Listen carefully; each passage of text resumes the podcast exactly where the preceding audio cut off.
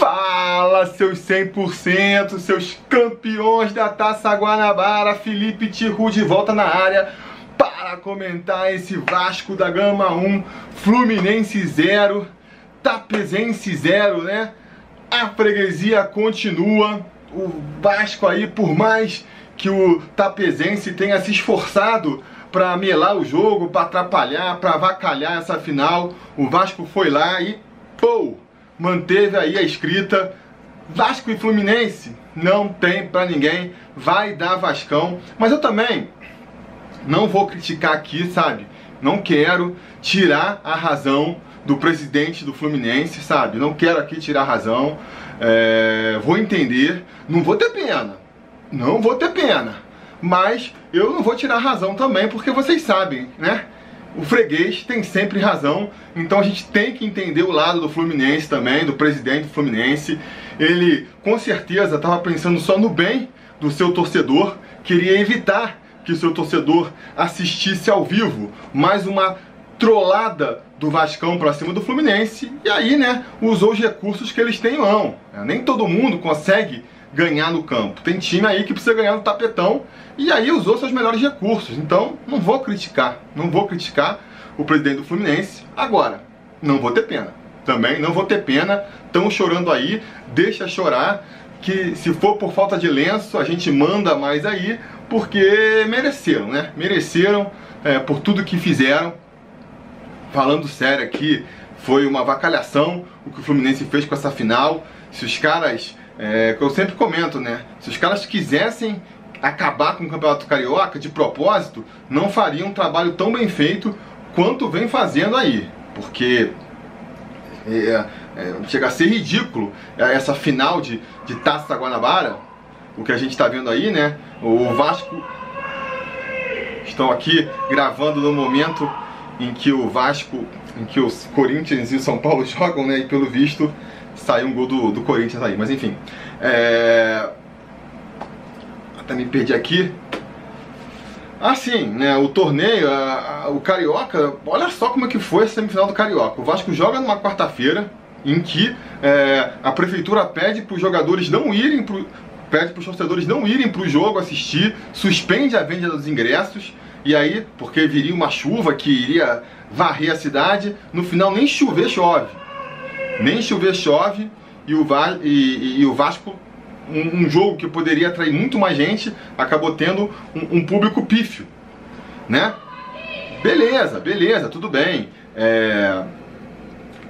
Como é que se fala? Foi por um motivo, a gente pode até criticar ali, nesse caso, a incompetência da prefeitura que não sabe prever direito se vai chover ou se vai fazer sol. Mas pelo menos foi por um motivo nobre, né? Pelo menos foi por um motivo nobre, estava se preocupando ali com a vida e com o bem-estar do, dos torcedores que fossem para o Maracanã. Mas aí agora passa, e, e, no domingo de novo, né, por outras confusões e motivos muito mais torpes, a gente vê de novo um Maracanã que poderia ter tido um público dessa vez sim um grande público para essa partida ser prejudicado por questões aí por birra de Fluminense que não quer é, abrir mão lá do, do lado do estádio que todo mundo sabe que sempre foi do Vasco. Enfim uma confusão que eu vou até fazer um outro vídeo. Se tudo der certo nada der errado eu vou fazer um outro vídeo aí amanhã comentando essa história aí. Vamos falar do jogo em si agora né? Vamos falar do jogo em si que é a parte mais legal do futebol, é o motivo pelo qual a gente acompanha o futebol, não é mesmo? O jogo começou como a gente imaginava que fosse acontecer, né? Os dois times seguindo aí a proposta de, de jogo que eles têm trabalhado nesse início de temporada. O Fluminense procurando valorizar bastante a posse de bola, é, tocar e, e, valorizar mesmo a posse de bola a todo custo, né? Não rifa a bola por nada. E o Vasco, pelo contrário, é, insistindo na sua tática de se defender muito bem, se fechar lá atrás e procurar nos contra-ataques ali, na saída com velocidade, é, chegar no gol adversário, né? A proposta dos dois times estava clara, mas a execução estava muito ruim, de ambos os lados. Porque o Fluminense, apesar de tocar a posse de bola, valorizar a posse de bola ao máximo, né? Conseguir ali, conseguiu na maior parte da partida uma média de próxima dos 70% de posse de bola, não consegue chegar no gol adversário. Não conseguiu. O, foram muito poucas chances que o Fluminense chegou, né? No primeiro tempo teve uma chance lá, aquela bola lá que ele que o atacante do, do Fluminense chutou na cara do, do, Fernando Miguel foi a única chance clara de gol do Fluminense, né? Apesar da, da grande posse de bola deles. E o Vasco, por outro lado, conseguiu anular o Fluminense. O Fluminense não conseguiu chegar é, no gol do Vasco, fez uma, teve uma defesa ali até certo ponto sólida, mas no ataque também foi muito mal. Não conseguiu criar grandes chances de gol lá na frente, né? Conseguiu no máximo ali umas jogadas com o Marrone, que conseguiu ali pendurar uns dois é, zagueiros do Fluminense, mas não muito mais que isso. Foi um primeiro tempo pobre, portanto, né?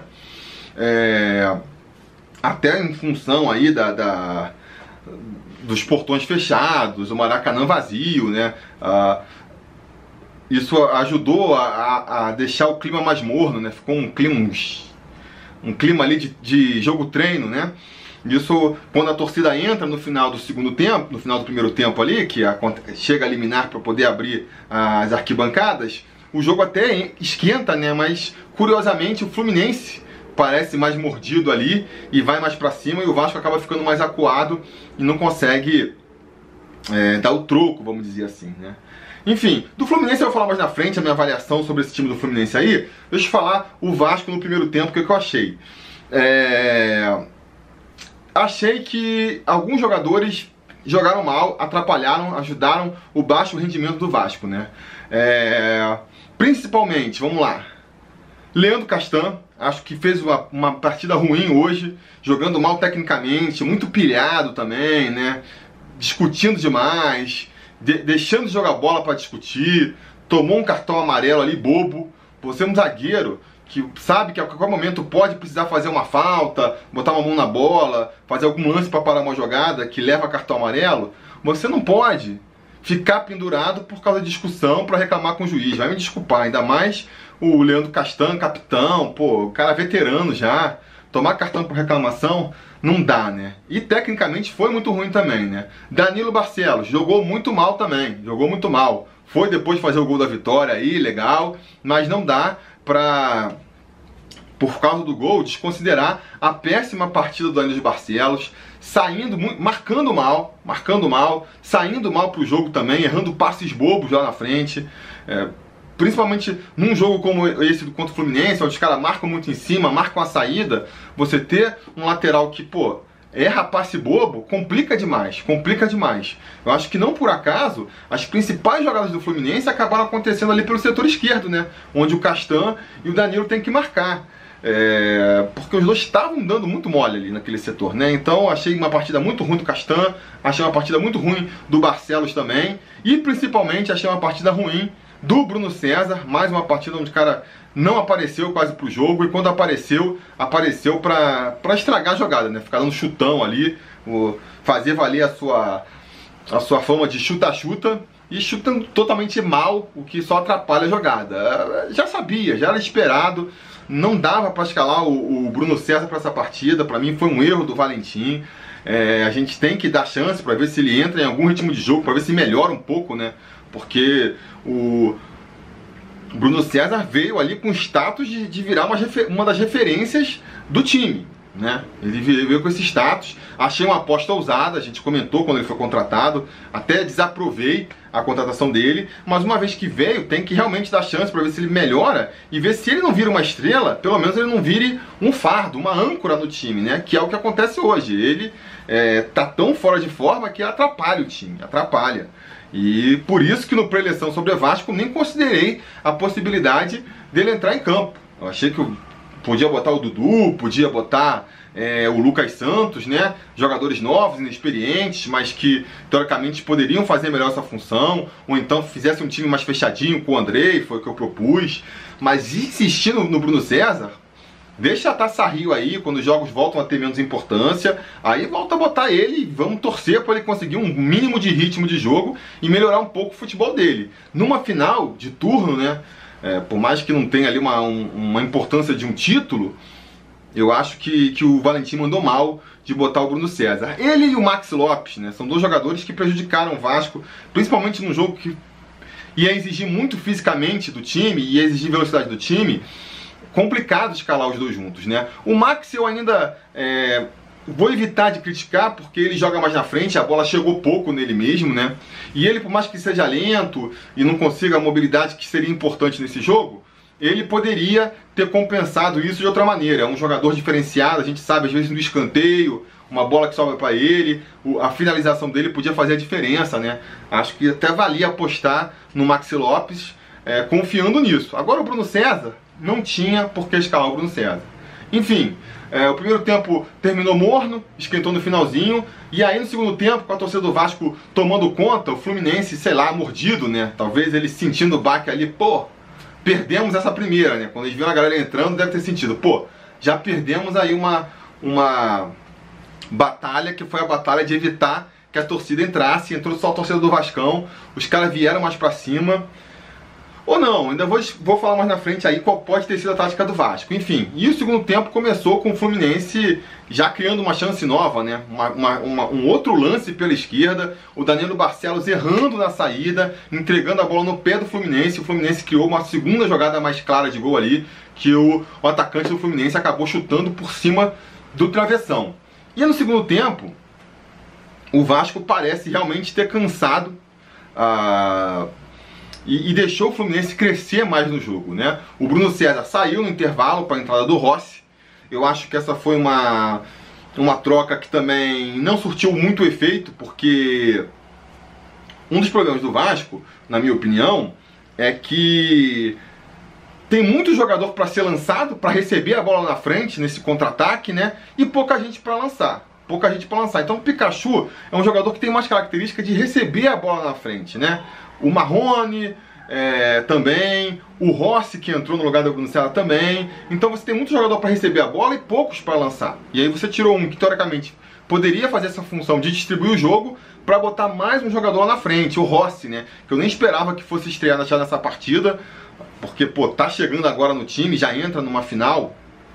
Achei que ele fosse guardar para deixar o, o Rossi entrar na, na Copa do Brasil que fosse, ou então na Taça Rio mesmo. Mas eu acho que a entrada dele hoje mostra, mais uma vez, é, a confiança, a esperança, né? Que o Valentim e a comissão técnica estão botando no Rossi.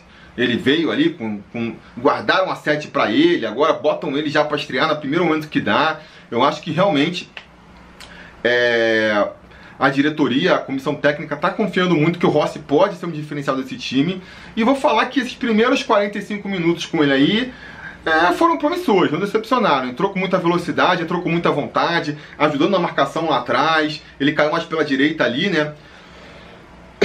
O Pikachu foi recuado para o meio e ele pegou o lugar do Pikachu ali na direita e entrou trazendo mobilidade ali para frente. Achei que realmente assim foi um foi uns primeiros 45 minutos promissores do Rossi.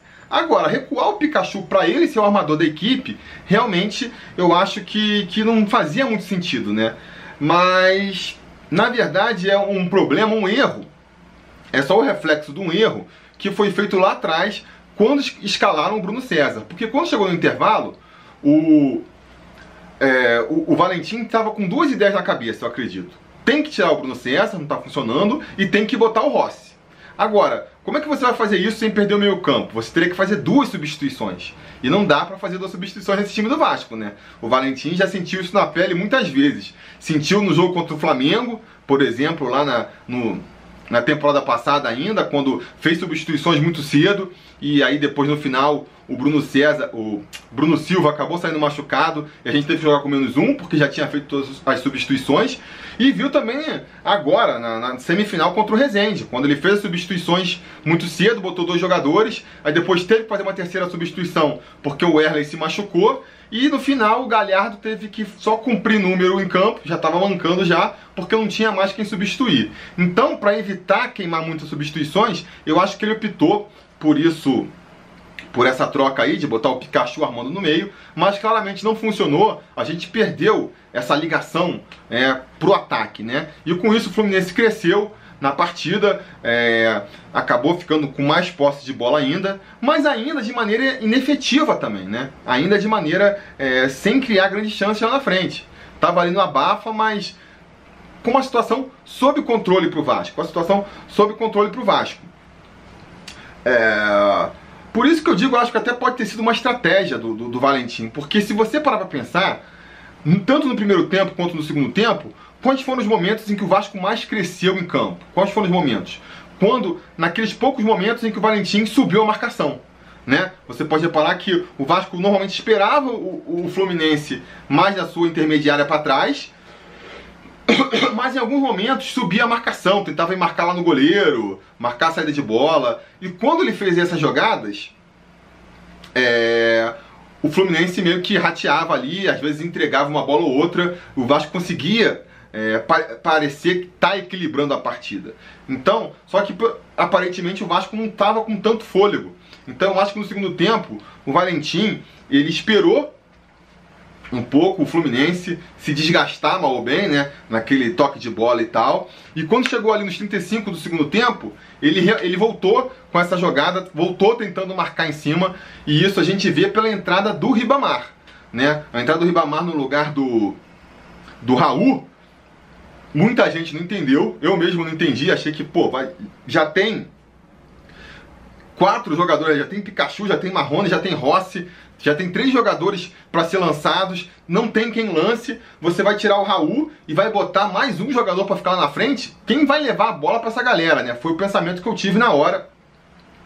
E outro pensamento que eu tive também foi o seguinte: a galera pode chamar o, o Valentim do que quiser, de burro, de incompetente, de alucinado, agora de retranqueiro não dá para chamar. O cara pega 35 do segundo tempo, 0 a 0 poderia é, o empate levaria para os pênaltis ainda. Ele vai tira um volante para botar o um atacante para partir com tudo para cima. Eu achei ali uma grande sacada do Valentim porque ele esperou o time do Fluminense se cansar, botou o Ribamar que é um cara com gás para marcar lá em cima, marcar a saída do Fluminense, que foi a, a estratégia onde o Vasco se deu melhor até então, né? E não, deu, e, e, não deu outra, né? No que você já tinha o Rossi marcando mais a saída lá. No que você botou o Ribamar, ali com os 30 do segundo tempo, é, logo depois ele já foi ali marcando, já criou umas oportunidades e logo em seguida, não deu nem 5 minutos, foi sair o lance lá da falta.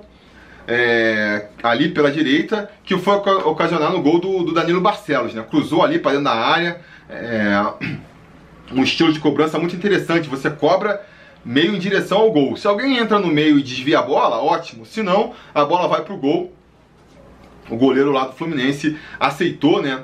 Goleiro fraco, já falei aqui, eu acho que é um dos problemas do, do Fernando Diniz. O Vasco fez ali 1 a 0 e aí o título estava meio que garantido, né?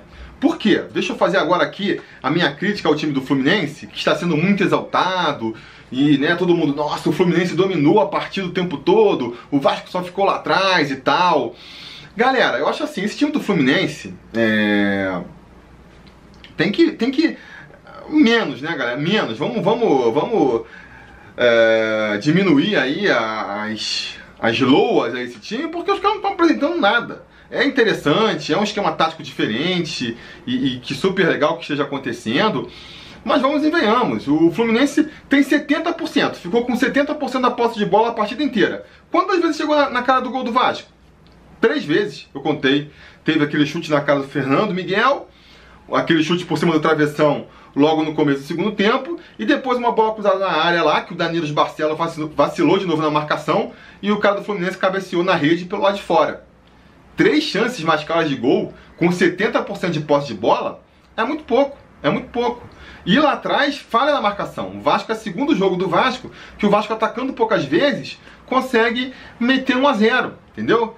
E quanto o Fluminense também, e quanto o Flamengo também, foi um jogo onde o Fluminense criou poucas chances, o Flamengo teve chance de abrir a partida e não, abriu o placar e, não, e, e foi, faltou competência do, do Flamengo, poderia ter aberto, entendeu? Então o Fluminense é um estilo de jogo ali que pode parecer muito importante, pode parecer muito bonito, fica com a bola, a bola o tempo todo, mas é muito pouco efetivo. É muito pouco efetivo. E o Valentim teve o mérito aí de ser muito mais incisivo soube atacar no momento certo, soube se guarnecer lá, esperar e na hora certa, pum, dar o bote e conquistar essa vitória. Então, é, vamos ficar com essa reflexão aí, beleza? Eu vou fazer uma live agora, uma live para comemorar. Queria só fazer um resumo aqui de 20 minutos já, né? Fiz um resumo aí mais ou menos do que eu vi da partida, porque é muita coisa para comentar. Mas agora eu vou fazer uma live para a gente continuar conversando sobre tudo isso, né? Eu quis dividir em duas partes aqui para não ficar é, um vídeo só gigantesco. Então, é, se você assistiu a live, provavelmente você está assistindo esse vídeo depois, então já sabe o que aconteceu. Se você não assistiu a live, pulou por um motivo ou por outro, é, eu vou deixar aqui quando a, o link estiver disponível para você assistir a live, que é onde a gente vai continuar a debater sobre essa final, sobre, Flamengo, sobre Vasco, sobre Fluminense, sobre tudo que, que envolveu essa partida. É, tem muita coisa para comentar, né? Então decidi fazer é, esse estilo dividido. Um, vídeo gravado aqui com meus comentários, mas seguindo aqui o, a, a, minha linha de raciocínio, e uma live para a gente discutir baseado aqui no, nas questões que a galera levantar, beleza? Então, espero vocês na live aí, a gente vai se falando.